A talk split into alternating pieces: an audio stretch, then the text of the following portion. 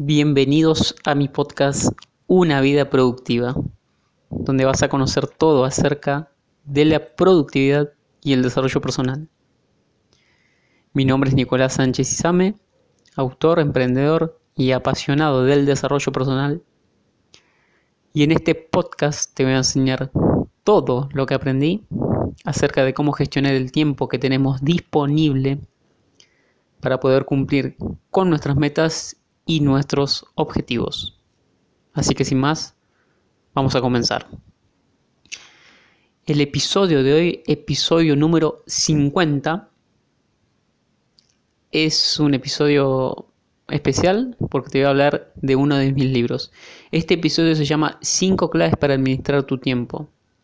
En realidad, el libro, mi libro del que te voy a hablar, se llama 10 claves para administrar tu tiempo, pero en este episodio te voy a comentar sobre las primeras 5. Así que si tenés curiosidad por las otras 5, vas a tener que comprar el libro. Y vos me dirás, Nicolás, ¿me lo estás, me lo estás vendiendo? Sí.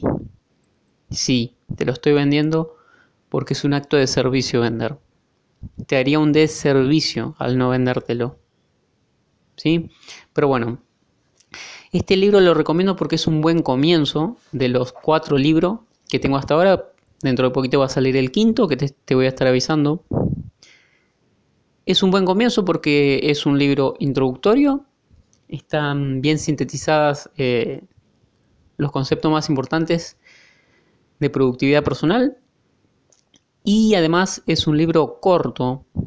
Tiene unas 140 páginas. Y te lo puedes leer tranquilamente en una tarde y tener un pantallazo bien general de las cosas más importantes de la productividad. Que sea un libro eh, sencillo y corto no quiere decir que sea malo o mediocre, todo lo contrario. Sin embargo, todo el valor y donde me explayo más es en los otros libros de la trilogía Controla tu tiempo, controla tu vida. Pero bueno, ese es otro, otro tema y en otro momento, en otro episodio te voy a hablar también de, de esa trilogía. Pero bueno, vamos a lo que vamos. Eh, además, en la primera parte del libro, de esta de las 10 claves, te enseño a hacer un autodiagnóstico a través de un test, de a ver de cómo estás administrando tu tiempo y en caso de que no lo estés haciendo del todo bien, te doy algunas herramientas para que puedas mejorar y obviamente las 10 claves eh, te van a ayudar a mejorar eh, la administración que haces de tu tiempo, obviamente si las aplicas. Si solo te dedicas a leer el libro, bueno, te vas a entretener un rato, pero no más que eso, como con todos los libros. Así que bueno, ahora vamos a empezar con las 5 claves para administrar tu tiempo. Primera clave, importantísima, tener dirección en tu vida. Tener dirección en tu vida. Sabes qué quieres hacer con tu vida y qué no querés hacer. Ambas son importantes. Saber hacia dónde querés ir y hacia dónde no querés ir. Por supuesto, no es algo sencillo, no es una tarea fácil, yo creo que todas las personas eh, sabemos instintivamente qué no queremos, pero cuando nos preguntan qué queremos, ahí se nos complica un poquito más porque tendemos a responder lo que la sociedad nos dice de, bueno, sí, ser feliz, tener más dinero, amor, pero nada en concreto. Porque tener más dinero, ¿cuánto dinero? ¿En cuánto tiempo? ¿A través de qué? Más amor, ¿qué sería más amor? ¿Tener muchas parejas? ¿Ves? No, no, tiene, no tiene especificidad. Entonces, ¿qué es lo ideal? Que uno tenga un propósito de vida bien claro, que otorgue dirección, que sea el norte, que sea ese faro, que sigamos, pero, insisto, esto no es una tarea fácil, entonces, antes que el propósito, si todavía no lo tenés, te diría que te enfoque más en una dirección y sobre todo teniendo en cuenta el ámbito profesional. ¿Por qué digo esto? No es que las otras áreas no importen, por supuesto que sí, pero el área profesional te va a definir, es una de las grandes decisiones, saber a qué te vas a dedicar y va a ocupar gran parte de tu tiempo. Así que mejor que elijas bien porque te vas a dedicar casi toda la vida o por lo menos por una buena cantidad de años a una actividad profesional, así que es necesario que la elijas bien, ¿sí? Y luego ya sí poder pasar a un propósito de vida más global que englobe todas las áreas de tu vida y ver cómo se interrelacionan. En cuanto a esto, tengo un episodio publicado que se llama La Rueda de la Vida, donde explico esto, las distintas áreas que conforman la vida, así que si después de escuchar este, te recomiendo escucharlo si aún no lo has hecho. Entonces, te decía, saber qué, no quieres hacer y qué quieres hacer, y sobre todo, que eso que quieres hacer, que uno internamente sabe, sabe, sabe en el fondo, y sabe si no lo está haciendo, es eso que sabes que te va a otorgar mucha felicidad. Y cuidado acá, cuando digo felicidad es felicidad, no gratificación instantánea. Porque vos miras, bueno, sí, yo me como una pizza y me siento muy bien, sí, porque te da un placer instantáneo, pero no te da felicidad porque a los 10 minutos ya te sentís culpable. Y no te sentís bien físicamente porque eso no es una comida chatarra. No estoy diciendo que no haya que comer nunca, simplemente estoy dando un ejemplo. Entonces, ¿qué es eso que, bueno, la felicidad es bastante difícil de definir, pero es ese sentimiento de bienestar personal, personal, personal de cada persona, porque sabe que está haciendo lo que realmente quiere hacer, lo que vino a hacer a este mundo. ¿Sí? Ese debe ser el GPS de tu vida. Y como te digo, es personal porque a vos te puede hacer feliz una cosa y a mí otra. Yo no te puedo andar imponiendo, mira, haz esto porque a mí me hace feliz. Porque tal, vez, tal vez a vos no te haga feliz. ¿Sí? Así que bueno, esa es la primera clave importantísima, tener dirección en tu vida. Segunda clave también importantísima. Bueno, en realidad todas son importantes, pero esta también. La segunda clave es cuidar tu salud. Y vamos, mira, ¿qué tiene que ver la salud con, el, con la administración del tiempo? Todo. Todo, porque si no tienes salud, no vas a poder administrar tu tiempo, no vas a poder ser productivo, no vas a poder ser feliz y no vas a poder, en definitiva, disfrutar de la vida. Porque para disfrutar de la vida, del tiempo que tengas, sea mucho o poco, tenés que hacerlo con salud. Se dice que las personas saludables tenemos muchos deseos, pero las personas enfermas tienen uno solo, curarse. Curarse, ¿sí? Cuando estás enfermo lo único que querés es curarte. Pero cuando tenés la salud, en vez de disfrutarla y cuidarla, no lo haces, no lo, valoras porque lo das por sentado que lo vas a tener siempre. Y no es así. ¿sí? Entonces, cuidar la salud en todo momento, no solo cuando ves que estás por enfermar o en medio de la enfermedad. Cuidar la salud antes a modo de prevención para que, por un lado, restrinjas la posibilidad de enfermarte y en caso de que lo hagas, como tu organismo va a estar bien fuerte, te va a costar mucho menos curarte, ¿sí? No estoy diciendo que uno nunca se pueda enfermar porque eso es no no no está dentro de nuestras posibilidades, pero sí está dentro de nuestras posibilidades cuidar nuestra salud y nuestra gallina de los huevos de oro. ¿Qué es esto? Hay un ejemplo que pone Stephen Covey en su famoso libro Los siete hábitos de la gente altamente efectiva sobre la gallina de Sopo. Él decía que mm, había un granjero que tenía una gallina y pronto se dio cuenta que esta gallina ponía huevos de oro. ¿sí? Entonces, este granjero que era muy codicioso, no ambicioso, codicioso, empezó a presionar cada vez más a la gallina para que produzca más huevos de oro. ¿sí? Más huevos de oro. Llegó un momento que presionó tanto y era tanta la impaciencia que mató a la gallina para sacar los huevos que tenía dentro y no tenía ninguno. Entonces, ¿qué sucedió? Que se quedó sin la gallina y sin los huevos de oro porque no tenía quien la produzca. Esto es lo mismo que las personas que no cuidan su salud, porque tu salud es la gallina, ¿sí? Y los huevos de oro bueno, los resultados que vos quieras en tu vida y que produzcas. Pero si no tenés tu gallina, es decir, vos, tu salud, en condiciones, no vas a poder producir huevos de oro. De ahí la importancia de esta clave que es cuidar tu salud. ¿Y cómo lo haces? Bueno, vos sabés qué tenés que hacer. Cuidar los bloques que conforman la salud. Tener una buena alimentación lo más natural posible. Alejarse de los procesados, tomar mucha agua. Evitar eh, alto consumo de grasas, sales y azúcar Y tratar de consumir productos naturales.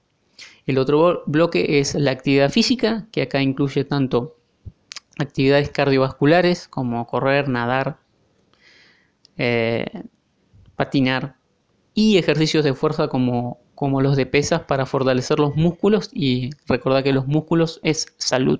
Tener un cuerpo musculoso es tener un cuerpo saludable, no es una cuestión de estética. La estética es el resultado secundario de la salud. Y obviamente el descanso, que incluye tanto el tiempo en que no estás trabajando, el tiempo de ocio, como el tiempo en el que estás durmiendo, que es importantísimo. Son dos, dos, temas muy, muy amplios, así que, eh, bueno, en el libro te doy algunas pautas, pero, pero sería muy largo desarrollarlos acá. Pero, en definitiva, para cuidar tu salud, tenés que tener una buena alimentación, realizar actividad física frecuentemente y descansar bien, ¿sí? Y esa sería la segunda clave. Tercera clave. Y esta sí ya es más de productividad, ¿sí? Directamente. Aplica el principio 80-20. Ya te he mencionado este principio, pero nunca está de más volver a mencionarlo.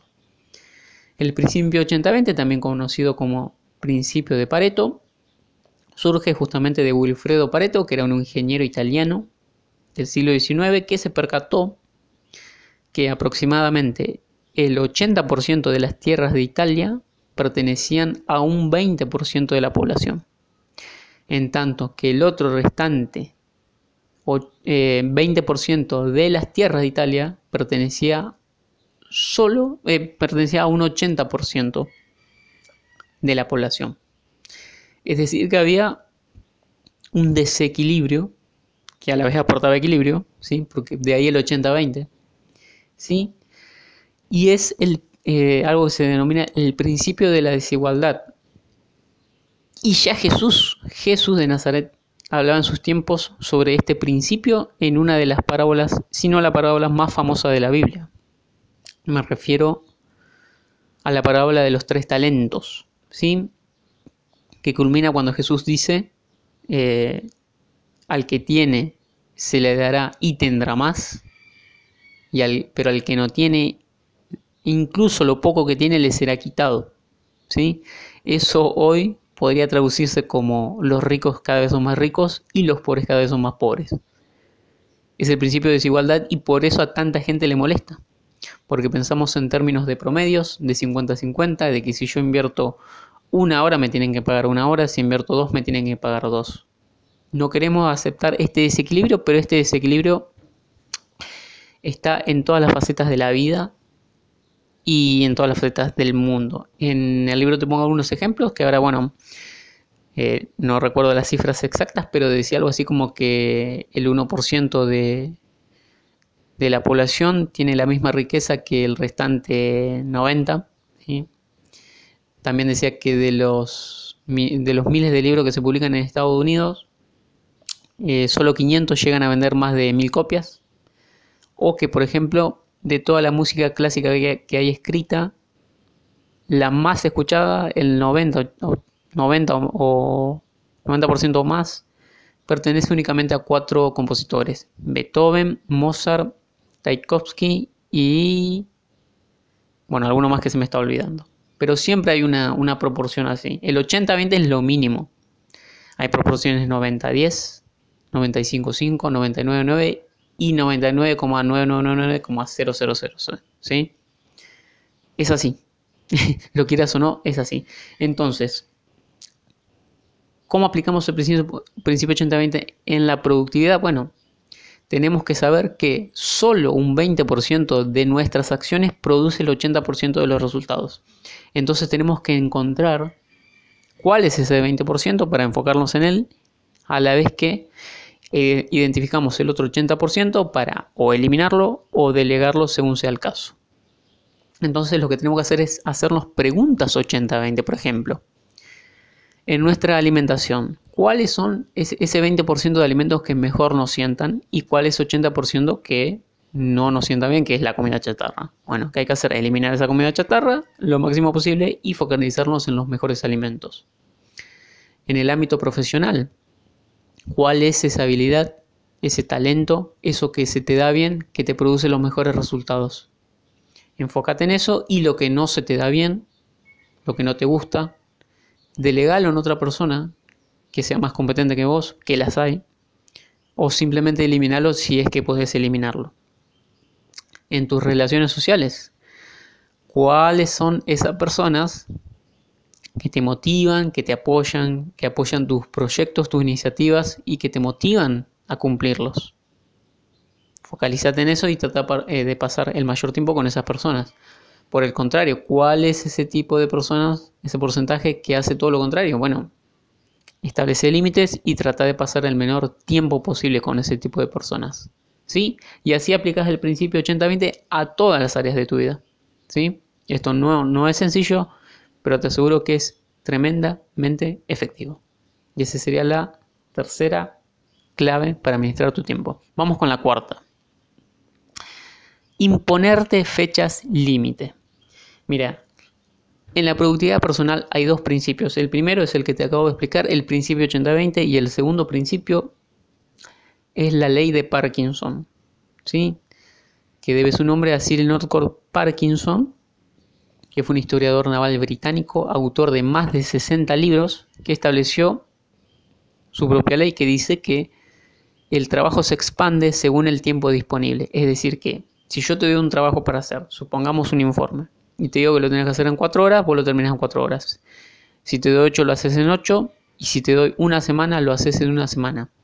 Y lo más curioso de todo es que el resultado final sería similar en todos los casos. ¿Por qué? Porque si te doy 4 horas, te establezco una fecha, una fecha límite muy cortita y te vas a enfocar solo en lo esencial y vas a dejar de lado ese 80% que no sirve. En cambio, si te doy una semana, vas a pavear los primeros 3-4 días y te vas a poner a hacer todo al final. Y el resultado final va a ser más o menos el mismo. ¿Sí? De ahí la importancia de establecer fechas eh, límite que sean lo más cortas posibles, ¿sí? que sean tanto realistas como optimistas. Ni muy cortas para que no lleguemos, ni muy extendidas en el tiempo para que holgazaneemos. ¿sí? ¿Qué sucede si me establezco una fecha límite y no llego a cumplirla? Bueno, volvés a reprogramar otra fecha límite, pero ¿qué sucede? Te aseguro que si te pusiste una fecha límite y no llegaste, habrás avanzado muchísimo con el trabajo y te va a quedar muy poquito para terminarlo. ¿sí? De ahí la importancia. Y también conocer las distintas zonas ¿sí? Eh, en las que uno puede estar en cuanto a la, a la productividad y el rendimiento laboral. Puede ser que una persona sea floja y que tenga resultados mediocres porque le dedica poco tiempo. Puede ser el otro extremo, que seas una persona perfeccionista y produzca, produzcas resultados de calidad, pero te tome demasiado tiempo. Demasiado tiempo. O puede ser que seas una persona efectiva o eficiente y produzcas resultados de buena calidad en un tiempo óptimo, es decir, que no sea excesivo. Eso es lo ideal, estar en la zona de eficacia, donde los resultados son de calidad y el tiempo no es excesivo. Así que ya sabes, planteate eh, fechas límite lo más cortas posibles y trata siempre de estar en la zona de eficacia. Esa sería la cuarta clave. Y vamos con la última clave que te voy a hablar hoy, es diseñar metas y objetivos claros, claros, específicos. Se habla mucho de la metodología SMART, que no te voy a, que no te voy a explicar ahora, pero te lo menciono. SMART en inglés es inteligente y se denomina así por sus siglas. Em, es S de específico, eh, M de medible, eh, y así van con, ahora no, no las recuerdo, por eso no te las digo, pero lo puedes buscar. Eh, así van teniendo una serie de características que se denominan SMART. ¿Qué es lo importante saber en cuanto a metas y objetivos? Bueno, que la meta es algo un poquito más general, ¿sí? el resultado final al que vos querés llegar y los objetivos son los pasos que vos vas a dar progresivamente para llegar a esa meta. ¿sí?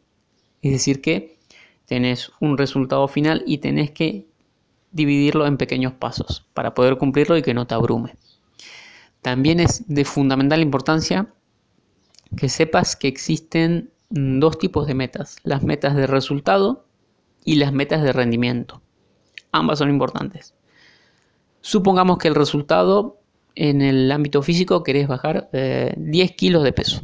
¿Está? Ese sería el resultado. Ahora, ese resultado no te dice cómo hacerlo, ese es el qué. ¿Qué es lo que querés obtener? Pero no te dice cómo hacerlo. Ahí intervienen las metas o los objetivos de rendimiento. ¿Cómo vas a hacer para eh, llegar a bajar esos kilos? Bueno, eh, las metas de rendimiento pueden ser hacer ejercicio cardiovascular tres veces a la semana, lunes, miércoles y viernes, y hacer eh, ejercicio de fuerza martes y jueves. Ese sería tu sistema. Obviamente que después interviene la alimentación, pero ese sistema es el que te va a permitir llegar al resultado, no en el 100% de los casos y no siempre en el tiempo que vos querés, pero eh, si persistís y seguís adelante, te aseguro que aplicando el sistema vas a llegar al resultado. Tarde o temprano vas a llegar, ¿sí? No obstante, y pese a esto que te dije de las características SMART, hay dos que tienes que tener en cuenta. Y es muy sencillo. ¿Cuándo y cuánto? ¿Sí? ¿Cuándo? ¿Por qué? Porque necesitas saber cuándo querés bajar esos 10 kilos. ¿Para qué? Para poner a la ley de Parkinson, es decir, establecer una fecha límite a nuestro favor. ¿Sí? Porque si vos decís, voy a bajar de kilo algún día, bueno, algún día no es un día de la semana. Bajaré 10 kilos en 3 meses, por decirte. ¿Sí? Te pones una fecha límite. ¿Y cuánto es la cantidad que querés bajar? Que en este caso son los 10 kilos, pero se aplica a todo. Por ejemplo, en el ámbito financiero, querés, eh, no sé, aumentar en un 30% tu facturación. Esa sería la cantidad. ¿Y en cuánto tiempo? En 6 meses, en 12. ¿Sí? Siempre cuándo y cuándo. Eso es lo principal que tenés que saber para diseñar metas y objetivos claros y obviamente, una vez que los tengas diseñados, tomar acción masiva. Así que bueno, estas fueron las 5 claves de las 10 que tiene mi libro. Te recomiendo encarecidamente que, que lo compres. Está muy accesible. Eh, que lo leas para que puedas no solo, no solo, aplicar, están un poco más desarrolladas obviamente estas claves que te, de las que te estuve hablando, y también tener las otras cinco que son igual de importantes que esta, estas que te he mencionado en este episodio, episodio número 50. Así que bueno, eso fue todo por hoy. Espero haberte ayudado. Espero que apliques estas claves Espero que ya vayas a Amazon y compres este libro. Un libro muy sencillo, te va a gustar mucho, es muy cortito y, muy, y te va a servir mucho. Así que bueno, eso fue todo por hoy, espero haberte ayudado y nos vemos, nos escuchamos en el próximo, episodio. Chao.